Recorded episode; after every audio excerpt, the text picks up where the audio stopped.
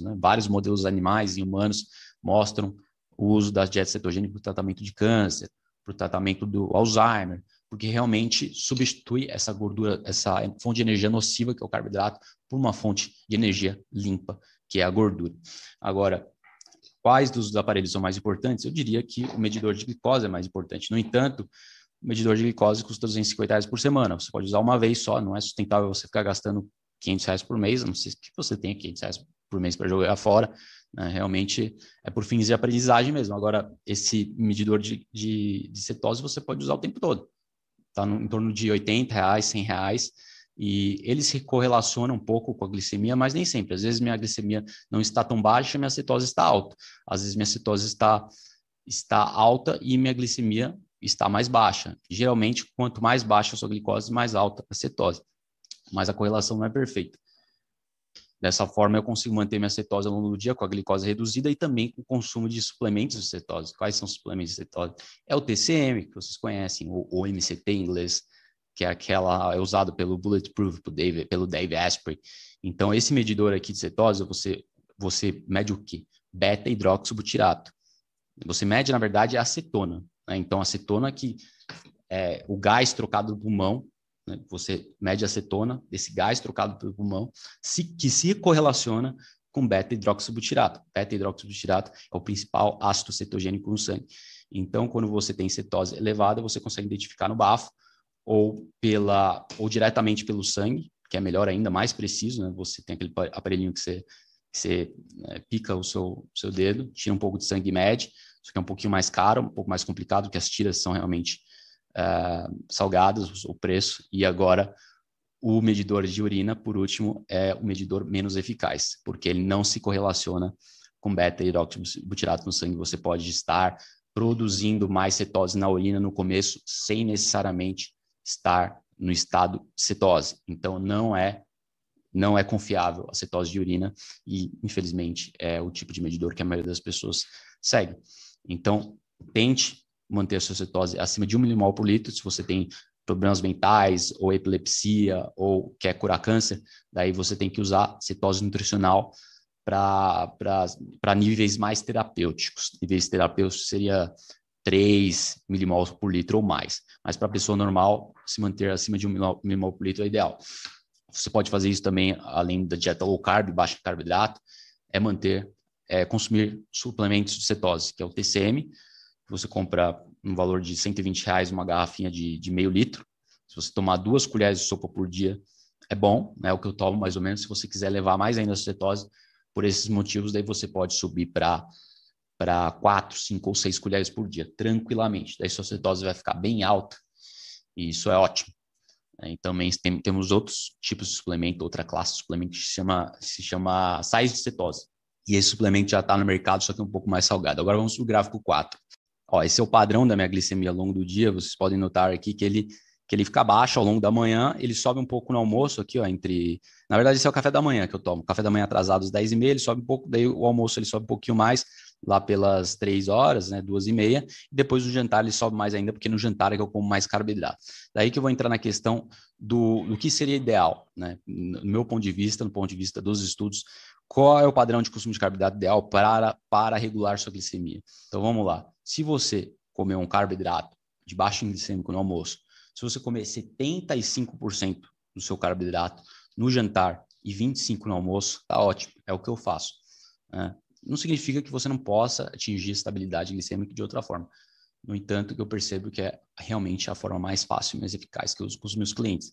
Então, se você comer um feijãozinho, uma batata doce no almoço, né, 100 gramas de batata doce, 100 gramas de feijão, é uma quantidade bem modesta de carboidrato no almoço. E no jantar, você pode consumir um pouco carboidratos um pouco mais densos, né, como o arroz branco, com a batata, consumindo aí em torno de 20 gramas de carboidrato no almoço e umas 50, 60 gramas no jantar, sendo um consumo um pouco mais elevado para esportistas. Então, esse é o padrão perfeito, né? O que eu faço jantar em carboidrato, de glicêmico médio ou alto, né? Como arroz branco, batata, e às vezes um carboidrato mais alto ainda, índice glicêmico, né, mais carregado em carboidrato, tapioca, um macarrão de arroz que eu compro, né, um macarrão sem glúten, Um pão sem glúten também eu como, mas em geral foco em foco fontes naturais de alimentos para pela questão dos nutrientes. Então, se eu consumir muito arroz branco, muito macarrão de arroz, ou mesmo pão sem glúten, eu estou perdendo vários nutrientes importantes da batata doce, da batata, do feijão.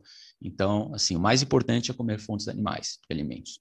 Fontes animais de alimentos são as mais nutritivas da face da Terra. Segundo lugar, seria uh, evitar os refinados e, e claro, né, se eu comer muito refinado, você vai ficar desnutrido.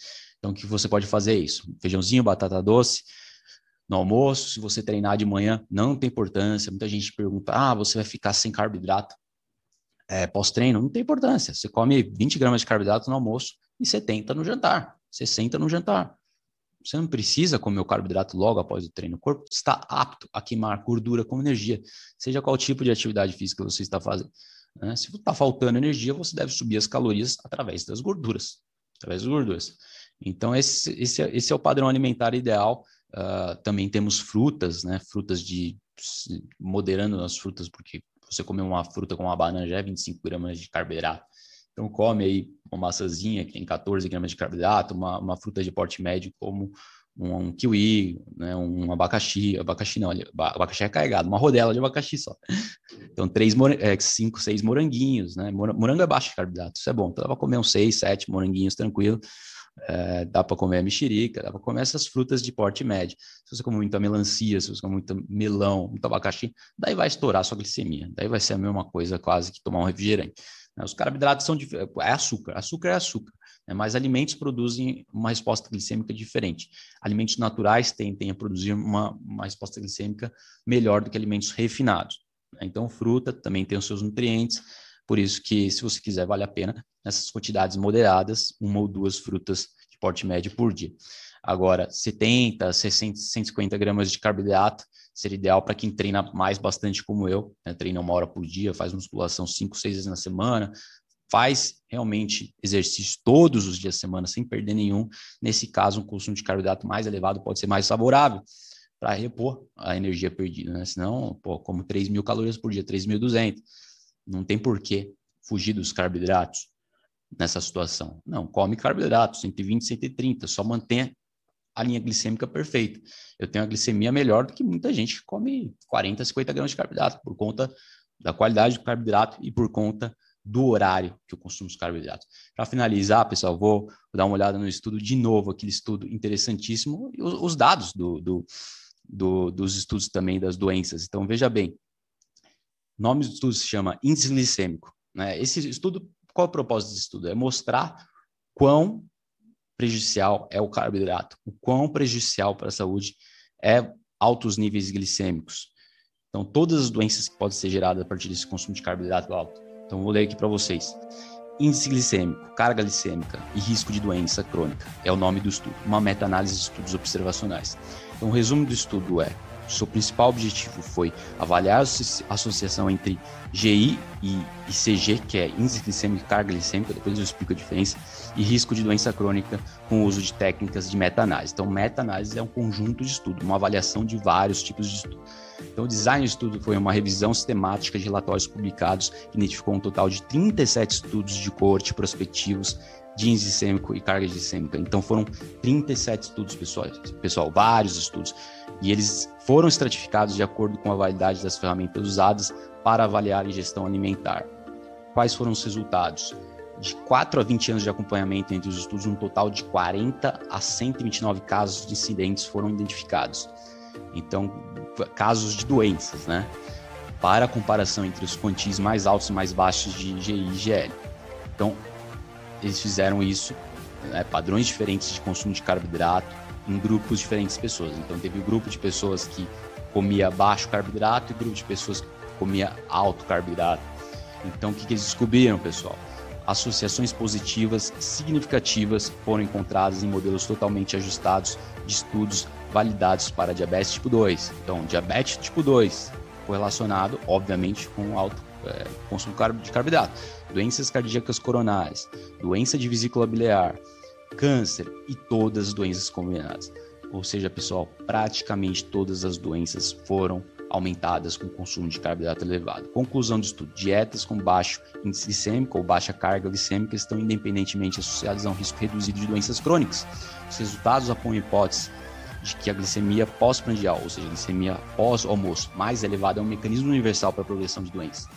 Então, voltando à questão principal, pessoal, mantenha a sua glicemia baixa e principalmente pós-prandial. Então, você consumir é, uma dieta low carb, você não vai levar sua glicemia após o almoço. Se você consumir uma, um, um, uma refeição com carboidrato de alto índice glicêmico, você vai levar. E é isso que está relacionado com os maiores tipos de mortes. Quais são as mortes? Voltando aqui, pessoal. Ó, diabetes tipo 2, doenças cardíacas, dá uma olhada na tabela aqui stroke, que é derrame, câncer de mama, coloretal, pancreático, endometrial, gástrico, vesículo biliar, olho, né, diabetes que causa catarata, e todas as doenças, todas as doenças estão relacionadas com a glicemia. Portanto, não deixe de otimizar a sua glicemia, pessoal. Não deixe. Fazer a dieta low carb, cetogênica, cetogênica mais restrita ainda, é, se você precisar, mas aqui, ó, medidor de cetose, indica se você está seguindo uma dieta cetogênica. Mesmo consumindo uma dieta de 100 gramas de carboidrato, como eu, eu posso estar seguindo uma dieta cetogênica, eu posso estar em cetose o tempo todo. Né? A dieta cetogênica clássica é abaixo de 40 gramas de carboidrato por dia. Mas isso tudo depende da quantidade, do seu nível de atividade física.